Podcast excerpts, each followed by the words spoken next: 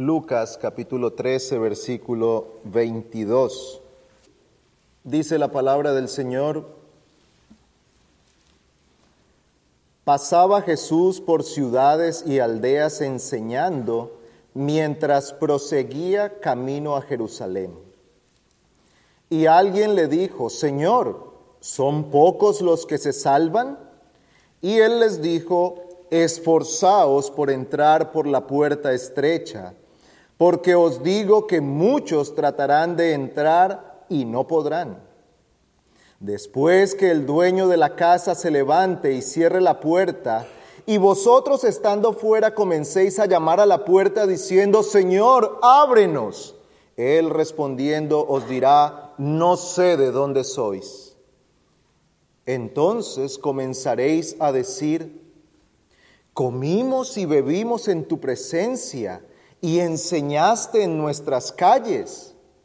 Y él dirá, os digo que no sé de dónde sois. Apartaos de mí todos los que hacéis iniquidad.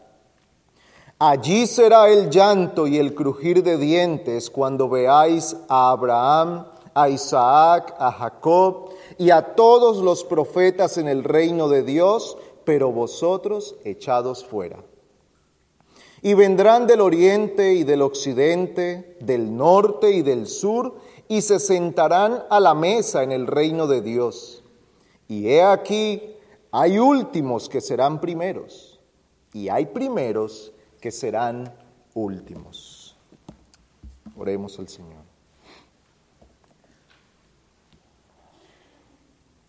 Oh Señor, te necesitamos porque indignos somos delante de ti.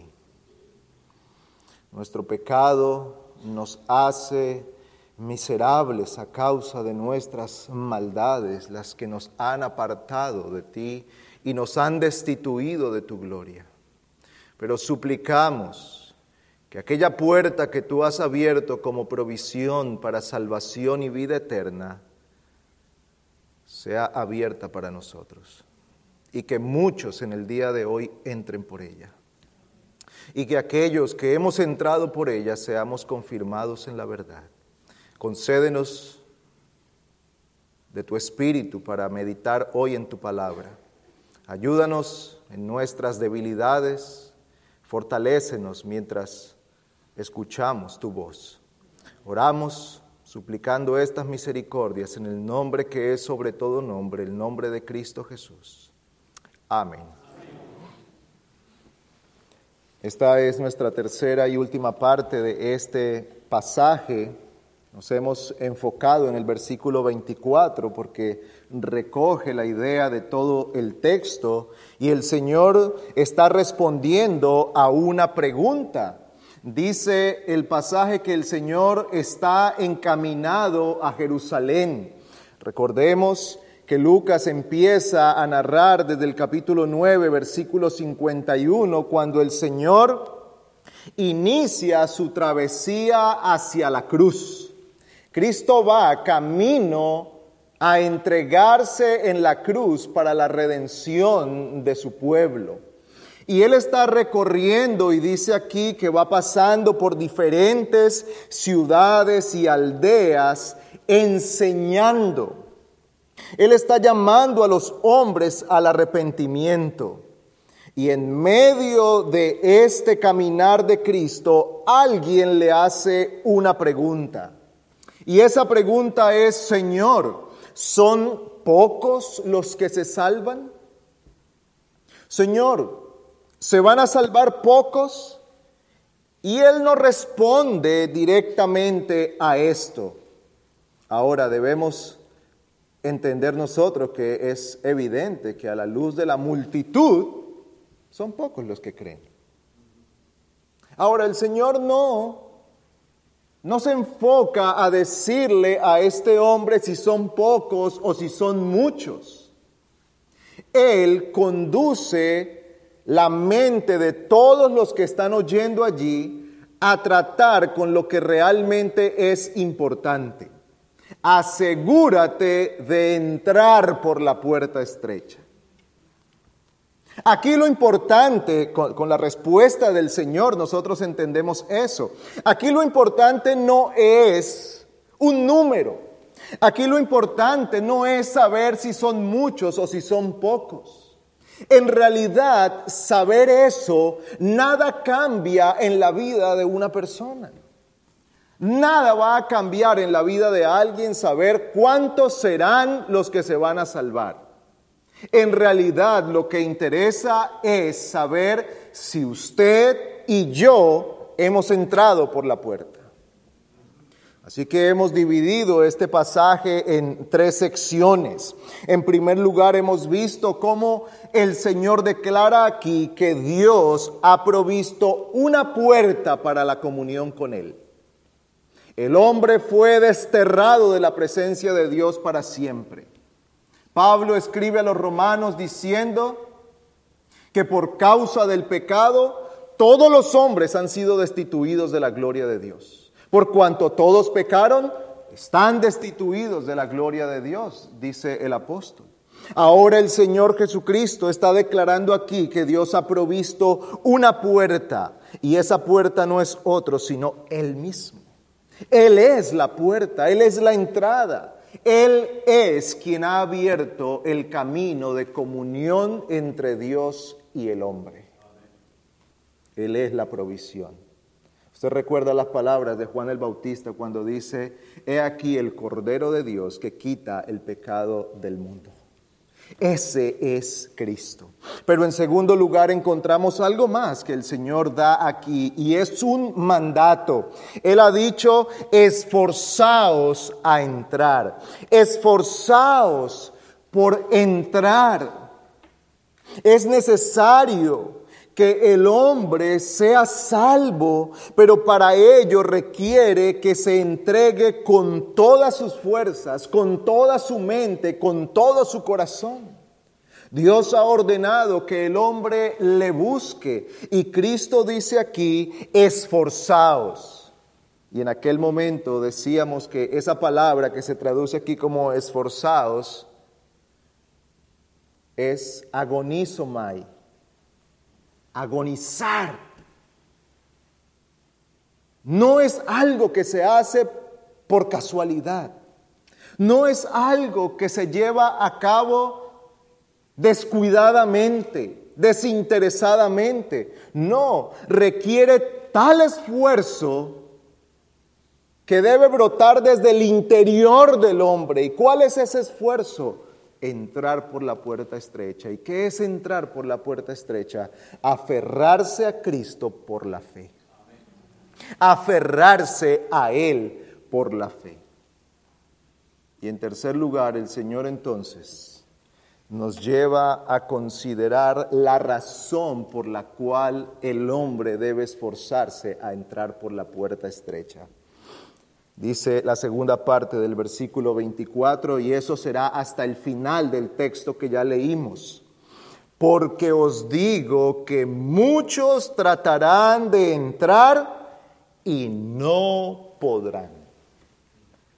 Muchos tratarán de entrar y no podrán. Dios ha abierto una puerta para los pecadores y esa es la noticia más grandiosa que el hombre puede escuchar. Por eso esta noticia se llama Evangelio, buenas noticias, buenas nuevas porque hombres pecadores destituidos de la gloria de Dios y sin posibilidad alguna de entrar en su presencia, ahora por medio de Cristo se pueden acercar a Dios. Esa es la mejor noticia que el hombre puede escuchar. Pero el Señor está diciendo aquí que es necesario hacer algo y hay un tiempo determinado para eso y ese tiempo es ahora porque llegará el momento, dice él, que muchos tratarán de entrar y no podrán. El Señor está lanzando una advertencia aquí. Él está hablando que habrá un tiempo cuando aquel espacio para entrar por la puerta estrecha quedará cerrado, cuando aquel tiempo habrá culminado. ¿Cuándo será esto? Y yo quiero hacer una aclaración aquí. El Señor no está diciendo que hay personas que buscan genuinamente a Cristo y Cristo les rechazará. No, el Señor no está diciendo eso. Al contrario, la escritura está llena de textos donde el Señor dice, vengan y sean salvos, crean y sean salvos. Uno de los pasajes más claros en esto es Ezequiel 18, donde el Señor dice que Él no, no gusta de la perdición del impío. Permítame leerlo rápidamente. Dice, pues yo no me complazco en la muerte de nadie, declara el Señor Dios. Arrepentíos y viví. Dios llama a los hombres al arrepentimiento. Y ninguno que se acerca a Él con un corazón contrito y humillado será rechazado por Dios. Así que el, el Señor no está diciendo aquí que hay personas que quedarán fuera cuando se cierre la puerta y estarán allí diciendo, yo pasé mi vida entera pidiendo entrar y no me dejaron. No, no, porque todo el que viene a Él es recibido por la gracia del Señor. Todo el que se arrepiente es perdonado. No hay un pecado tan grande ni tan grosero que la gracia de Dios no pueda perdonar. Es grande su pecado, es más grande la gracia del Señor. Es grande su maldad y su rebelión, más grande la disposición perdonadora de Cristo. Entonces, ¿a qué momento se refiere el Señor? ¿A qué momento se refiere? Versículo 25, después que el dueño de la casa se levante y cierre la puerta. Ahora él usa una parábola o usa aquí una metáfora para instruirnos acerca de cuándo será ese momento. Él está diciendo que hay alguien que es el dueño de la casa y aquel dueño de la casa se levantará y la imagen que viene a nosotros es como, como que ha estado allí, sentado pacientemente, esperando el ingreso de sus invitados. Pero ha determinado un momento, un día, una hora para levantarse y cerrar la puerta. Y entonces el Señor, el dueño de la casa, se levantará y él cerrará la puerta. Aquel tiempo será el tiempo que Dios ha establecido como el final de su oferta de gracia, misericordia y paciencia. Si hay un atributo del Señor que nosotros amamos y deberíamos amar, es la paciencia del Señor. ¿Cómo se presenta él ante Moisés? Jehová, Jehová el Señor, lento para la ira y grande en misericordia. ¿Qué es la paciencia de Dios? Aquel freno, aquel retraso que Él pone sobre su ira.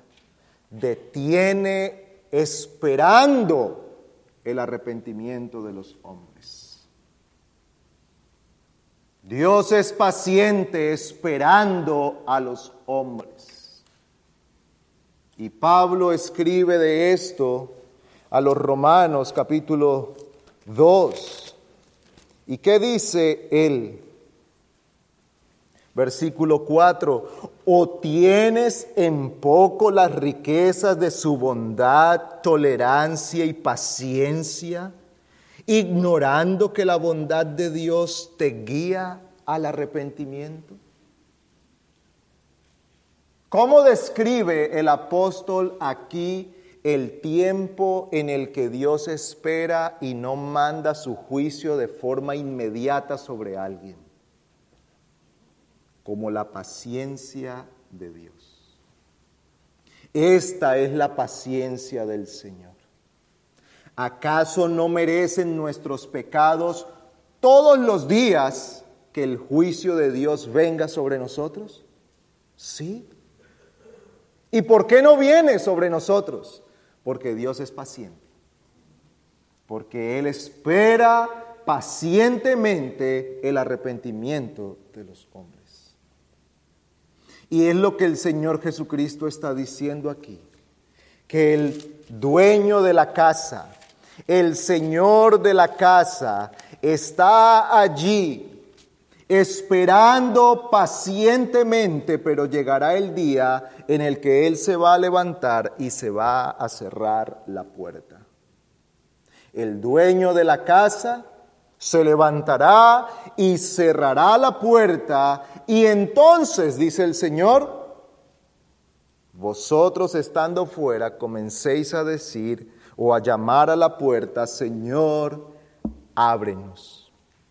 Un día la paciencia del Señor habrá terminado. Ahora hay por lo menos dos formas en las que nosotros podemos ver que el tiempo de la paciencia de Dios termina para un hombre. La primera a la que el Señor se está refiriendo aquí es su segunda venida. Cuando finalmente la gracia de Dios se detenga y el trono de la gracia sea reemplazado por el trono del juicio. Porque entonces Cristo aparecerá en las nubes y se sentará, dice Mateo 25, para juzgar a las naciones. Allí estará el Señor. El trono de gracia habrá culminado su labor y ahora vendrá el trono del juicio de Cristo. En aquel momento se cerrará la puerta para siempre para el mundo entero. Pero hay una segunda forma en la que la puerta de Dios se cierra para alguien. La paciencia de Dios termina cuando el hombre es llamado a la eternidad, cuando muere. El día que una persona muere, aquel día habrá terminado para siempre toda oportunidad de arrepentimiento. Toda oportunidad de pedir perdón a Dios y ponerse a cuentas con Él. Toda oportunidad de estar delante del Señor clamando por misericordia y recibiendo la misericordia de Cristo habrá terminado para siempre. El día que el hombre muere, aquel día su oportunidad habrá cesado para siempre. El mismo Lucas, dos capítulos, tres capítulos adelante capítulo 16. Contiene aquí la parábola o la historia del rico y Lázaro. ¿Y qué dice esta historia conocida, este, esta parábola muy conocida, versículo 22? Y sucedió que murió el pobre y fue llevado por los ángeles al seno de Abraham. Y murió también el rico y fue sepultado. En el Hades alzó sus ojos estando en tormentos. Y vio a Abraham a lo lejos y a Lázaro en su seno. ¿Qué está diciendo el Señor aquí? Que una vez que estos hombres murieron, llegaron a su destino eterno, a su destino final no hubo un lugar en el cual tuvieran una siguiente oportunidad. No hubo tiempo ni espacio para una próxima oportunidad de arrepentimiento. No hubo más tiempo para decir, vamos a purgar nuestras penas. Oh, ahora entiendo que la vida, la muerte, la eternidad, el cielo, el infierno eran ciertos. Señor, dame una nueva oportunidad. Ya no hay tal cosa. Dice que Lázaro murió y a ese hombre se le presenta como un justo y fue llevado inmediatamente a la presencia de Dios, que aquí se describe como el seno de Abraham. Pero también murió el rico, un hombre descrito como un impío, falto de temor a Dios. ¿Y a dónde fue llevado? A su lugar de tormento. Y se desarrolla un diálogo entre Abraham o la presencia de Dios o Dios mismo y este hombre. Y él está diciendo, ten misericordia de mí, envía a Lázaro que me dé un poco, un poco de alivio. Dame un poco de alivio. Y la respuesta divina es, nadie pasa de aquí para allá, ni de allá para acá. Señor, entonces permite que Lázaro resucite y vaya a mi familia y les diga que yo estoy en este tormento. Y el Señor le dice a Moisés y a los profetas, es decir, la escritura tienen, si no creen a ellos, aunque se levante un muerto, no van a creer. El día que se cierra la puerta, porque la paciencia de Dios ha llegado a su fin para alguien, ya sea por la muerte o porque Cristo vuelve por segunda vez, aquella puerta de gracia habrá quedado cerrada para siempre. Por eso el Señor dice, esforzaos a entrar. Esto no es algo que debe ser tomado a la ligera. El Señor está tratando de llevar esto a la mente del hombre y ponerlo en los oídos de quienes le están escuchando allí.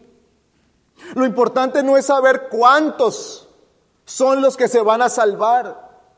Lo importante realmente es que ustedes se aseguren de haber entrado, porque cuando se cierre la puerta ya no se abrirá jamás.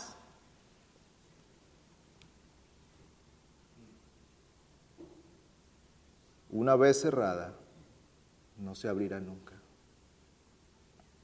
Hubo otro momento en la historia en el que una puerta fue cerrada por Dios y nadie la abrió. La puerta del arca. Cuando usted lee, allí no dice que la puerta la cerró Noé, dice que Dios cerró la puerta. Como una manera de comunicarnos a nosotros que Dios estaba involucrado en ese juicio que venía y que toda oportunidad de arrepentimiento había concluido. Por lo menos para esa generación, 120 años. Y no se arrepintieron. Hasta que entró Noé, su familia, los animales, y dice el pasaje, y Dios cerró la puerta. ¿Y qué es lo que sigue? Vino el diluvio y todo pereció bajo el agua. Si Dios cierra la puerta, nadie la puede abrir. Hoy la puerta de la gracia está abierta para todo aquel que cree. No espere que la puerta de Dios se cierre. Hay una tercera forma en la que la puerta de Dios se cierra y solo la voy a mencionar rápido. Romanos capítulo 1.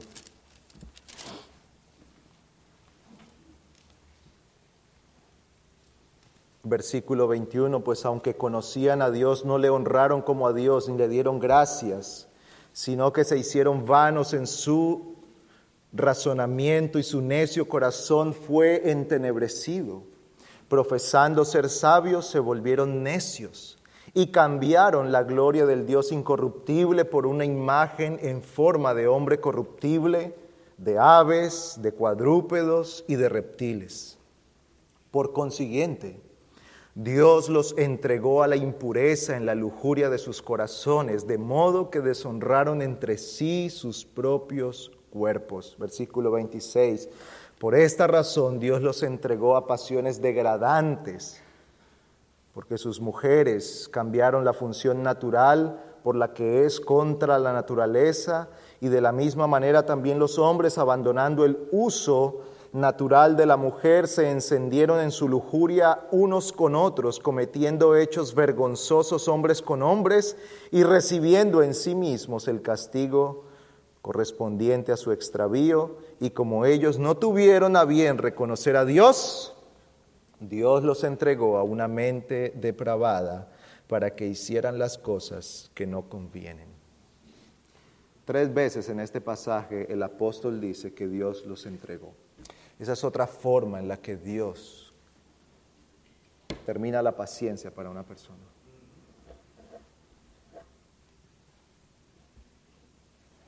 ¿Qué tipo de personas describe aquí? Dice que conocían a Dios. No dice que eran creyentes, pero dice que conocían a Dios, tenían el conocimiento suficiente de Dios y no vinieron al Señor, no por falta de conocimiento, sino por dureza de corazón, por soberbia. Endurecieron sus corazones en sus razonamientos, se llenaron de la sabiduría del mundo y se volvieron necios se alaban entre ellos diciendo que lo que dicen, lo que hacen, lo que piensan es muy sabio, pero la escritura lo describe como necio. E insisten tanto en su necedad que finalmente Dios los entrega, los suelta la paciencia de Dios termina con esa persona. ¿Y cómo se manifiesta que la paciencia de Dios termina con esta persona? No porque se muere de una vez, sino porque Dios le da vía libre para que haga lo que quiere hacer. Y aunque ese sentido de libertad es lo que el mundo desea. No queremos que nadie nos gobierne, dice el mundo. Queremos hacer lo que bien nos parezca y que nadie nos pida cuentas, que nadie nos diga qué estamos haciendo, que nadie nos cuestione. Queremos hacer lo que nos venga a la mente, lo que brote de nuestro corazón para decir que somos realmente libres. Y eso que el mundo llama la libertad plena, aquí se describe como que Dios lo ha entregado a pasiones de juicio. El juicio de Dios ha empezado para esa persona. Así que amigo, hijos, niños, jovencitos que están aquí, usted que conoce lo suficiente del Evangelio, no persista en endurecer su corazón. No persista en llevar la contraria a la sabiduría de Dios, porque usted no sabe cuándo llegará el día en el que el Señor dice, hasta aquí mi paciencia con este.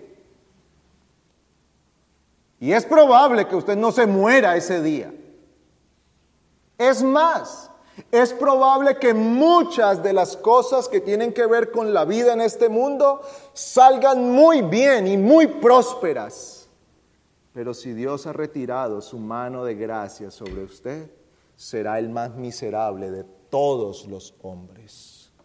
No juegue con la paciencia de Dios. Dice el Señor que un día la puerta se cerrará. Aquel día cuando la puerta se cierre, entonces el conocimiento para muchos llegará demasiado tarde, porque muchos dirán, si era cierto. Yo lo escuché toda la vida, que hay Dios, que hay cielo, que hay infierno, que hay juicio, que hay eternidad. Toda mi vida lo he escuchado. Llevo años oyendo esto. Yo no lo quería creer. Ahora lo creo, pero será demasiado tarde, porque la puerta habrá quedado cerrada para siempre. A otros el arrepentimiento les llegará demasiado tarde. Entonces estarán diciendo allí, Señor, ábrenos. Ahora sí creo en ti, Señor. Y la puerta habrá quedado cerrada para siempre. No espere usted, amigo, niño, joven. No espere que el arrepentimiento le llegue demasiado tarde.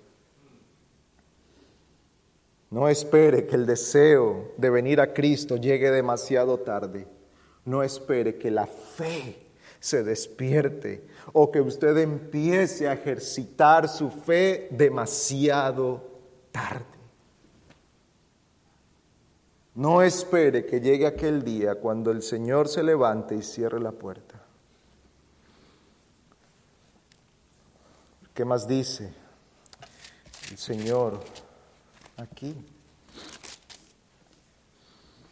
Dice entonces, estando fuera, comencéis a llamar a la puerta diciendo, Señor, ábrenos. Él respondiendo os dirá, no sé de dónde sois. Entonces comenzaréis a decir, comimos y bebimos en tu presencia y enseñaste en nuestras calles. Y él dirá, os digo que no sé de dónde sois. Apartaos de mí todos los que hacéis iniquidad. Allí será el llanto y el crujir de dientes. ¿Cómo está describiendo el Señor esta escena? Piense usted en lo que es aquel día. Millones de personas afuera. Muchos creyendo que iban a estar dentro. Ahora quiero resaltar un detalle del pasaje y es que el Señor está hablando a personas que entendemos que tienen conocimiento de la fe y la religión de la escritura, porque Él menciona a Abraham, a Isaac, a Jacob, a los profetas, es decir, que está hablando a gente que conoce. Él está hablando Probablemente entre la multitud hay muchos judíos, conocedores de Dios, de sus promesas. Y a ellos el Señor les está diciendo, ustedes necesitan entrar por la puerta estrecha porque si no entran se quedarán fuera. Y van a empezar a llamar diciendo, Señor, ábrenos porque nosotros somos de adentro. Y él dirá, no los conozco, no sé ustedes quiénes son, de dónde son. No sé ustedes quiénes son, hacedores de maldad, apártense de mí. ¿Puede usted imaginar esto? Estar toda la vida confiado que el día que Dios le llame a su presencia o que Cristo venga por segunda vez, usted estará entre los salvos y de repente se encuentra entre los perdidos? Por eso él describe que allí será el lloro o el llanto y el crujir de dientes. Lamentos. Lamentos profundos y terribles. Lamentos como no hemos oído nosotros en esta vida. Jamás hemos escuchado a alguien lamentarse como se lamentarán las personas en aquel día. Porque estarán 100% conscientes que se han perdido y que se han perdido para siempre. Creo que el dolor más fuerte por el que pasan los hombres es la muerte de un ser querido. Pero aún en medio de la tristeza y del dolor de la muerte de alguien, siempre brilla la esperanza que Dios da a los hombres. En aquel día, todo sentido de esperanza habrá sido retirado para los hombres porque ya tal cosa no existe para ellos. Ya no hay un mañana para arrepentirse. Ya no hay un siguiente día del Señor para oír el sermón y arrepentirse. Ya no hay un siguiente devocional en el que puedan escuchar la palabra de Cristo. Ya no hay un padre o una madre que le diga, venga hijo y yo lo guío para que ore al Señor. Ya no hay un pastor que le pueda decir, sentémonos y conversamos hasta que usted entienda la fe. Razonemos bíblicamente hasta que la verdad sea puesta en su mente y en su corazón. Ya no hay tal cosa. Ya no habrá oportunidad de esto. Y cada uno estará totalmente consciente que se ha perdido para siempre. Y el sentido de desesperación, el Señor lo describe aquí como el llanto Esta palabra no es una lágrima que sale. Es un gemido profundo, como el que siente que sus entrañas se destrozan de dolor. Y es un dolor que no pasará mañana cuando el sol vuelva a salir. Porque aquel lugar se describe como oscuridad total. No brilla el sol de justicia ni de gracia de Dios. No brilla la esperanza. Todo lo que hay es muerte y desesperación. Será el crujir de dientes y algunos comentaristas sugieren que esto se refiere a un enojo contra Dios.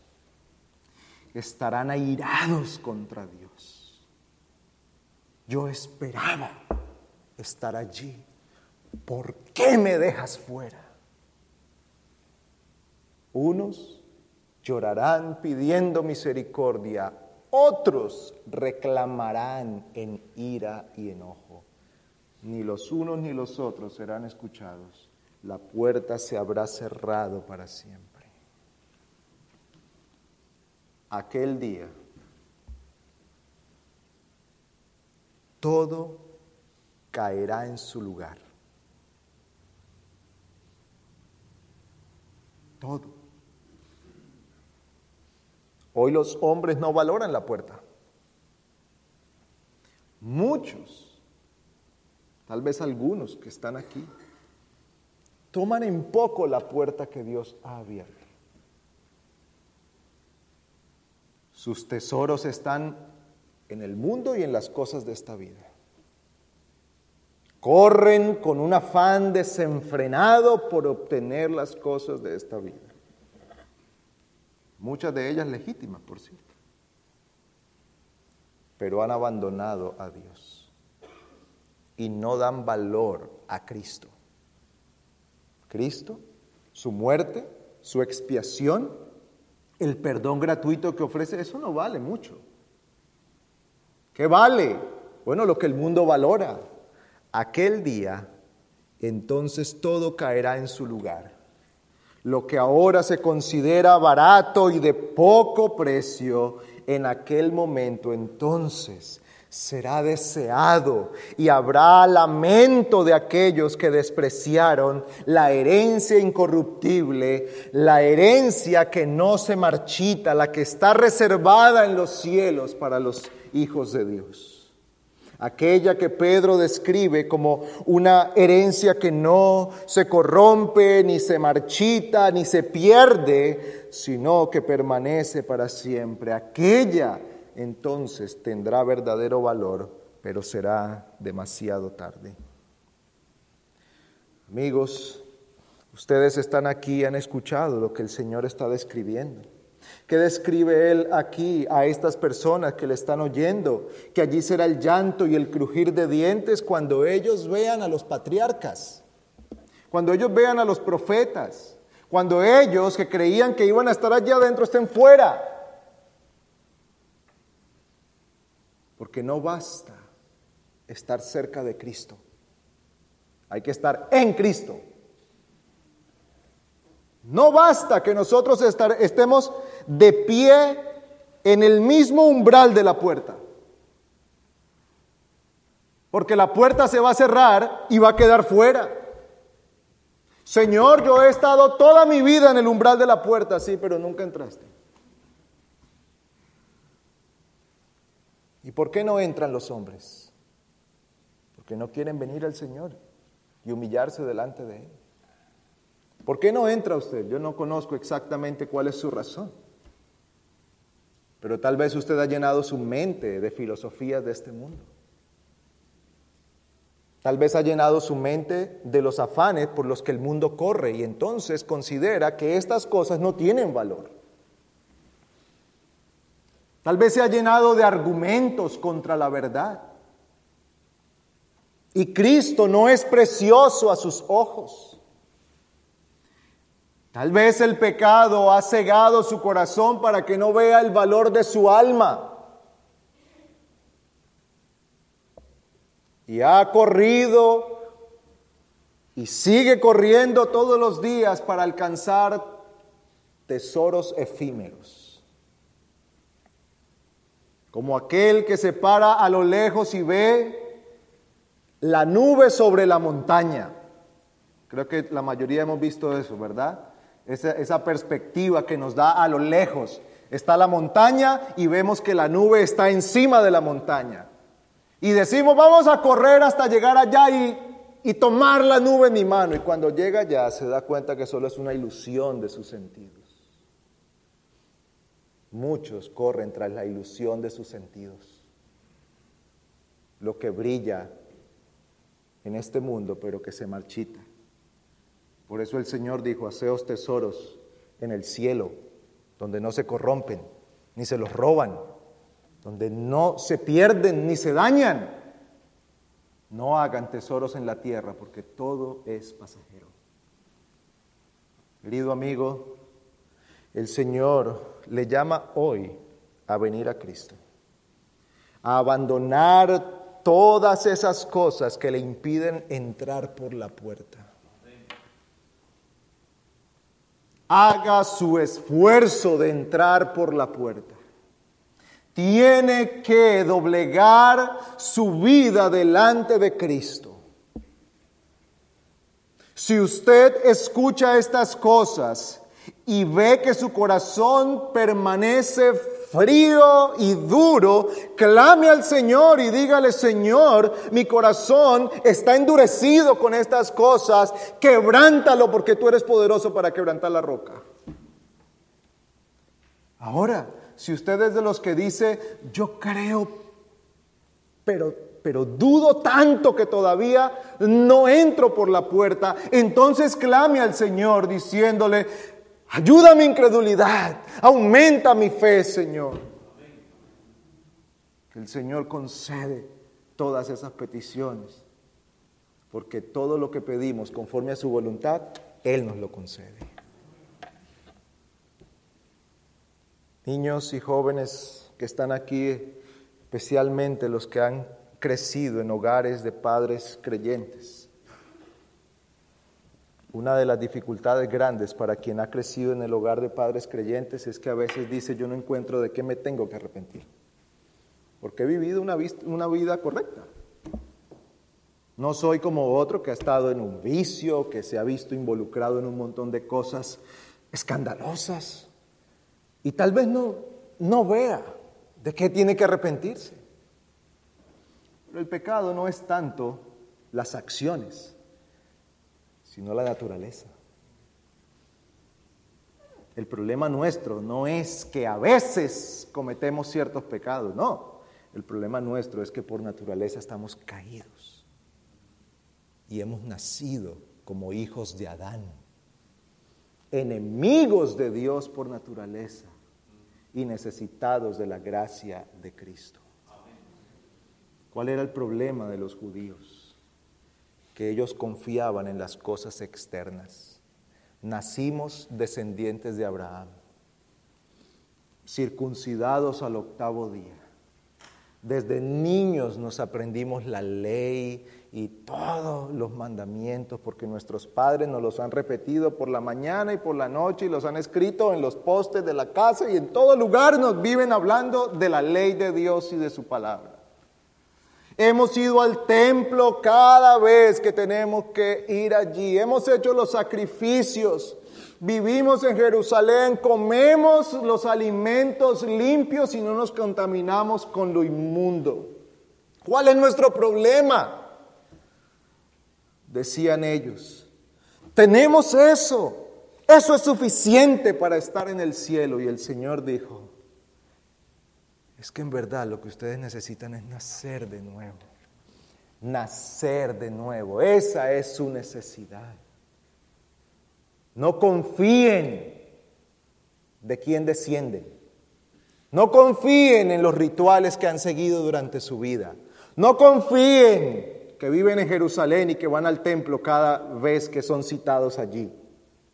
Ustedes necesitan que Cristo los salve.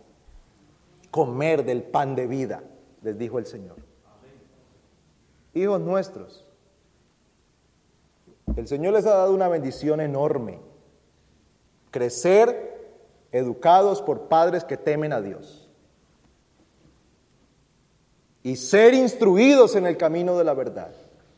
Pero ustedes necesitan venir a Cristo y arrepentirse. Ustedes necesitan abandonar toda confianza que puedan tener en los años que llevan en la iglesia, en los versículos bíblicos que se saben, en las doctrinas que conocen y poner su mirada y esperanza solamente en Cristo. Solo en Él. Ese es el llamado del Señor. Entren por la puerta estrecha. hermanos, este pasaje nos recuerda también que nosotros debemos seguir perseverando en la verdad.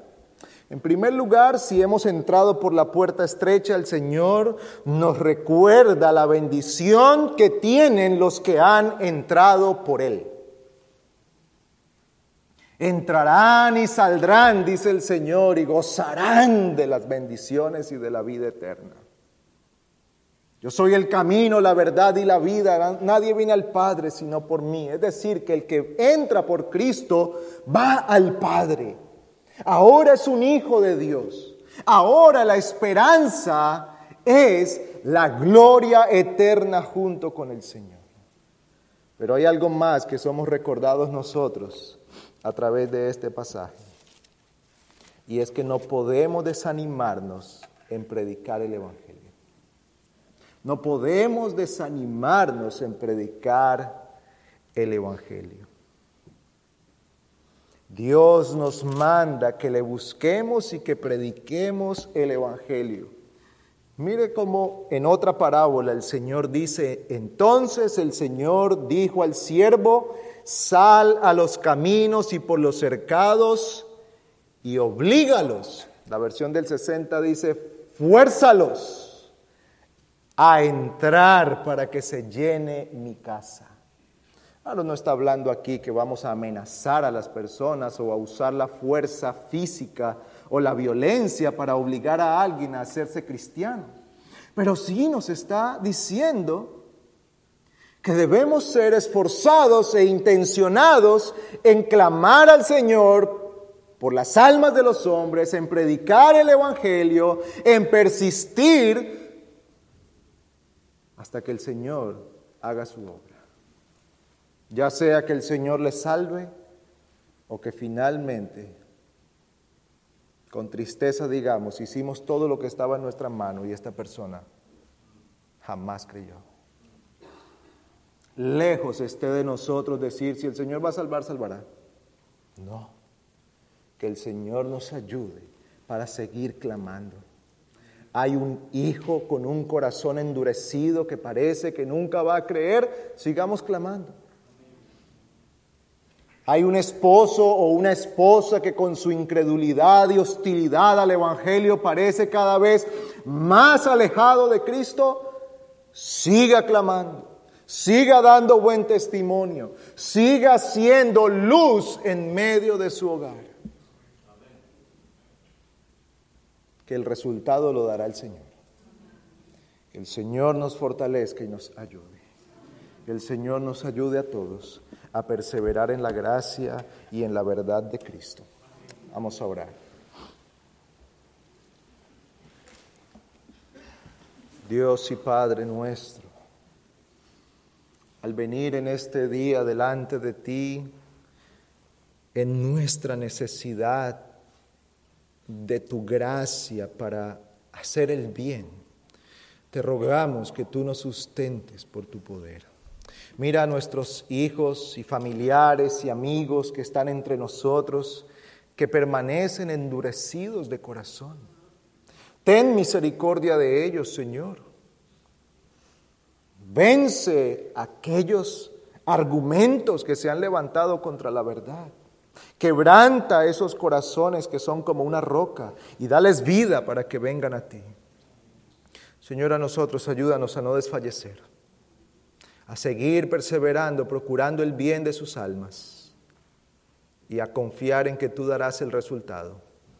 Concede, oh Dios, Que en este lugar siempre se proclame la verdad y que muchos sean traídos a entrar por la puerta estrecha.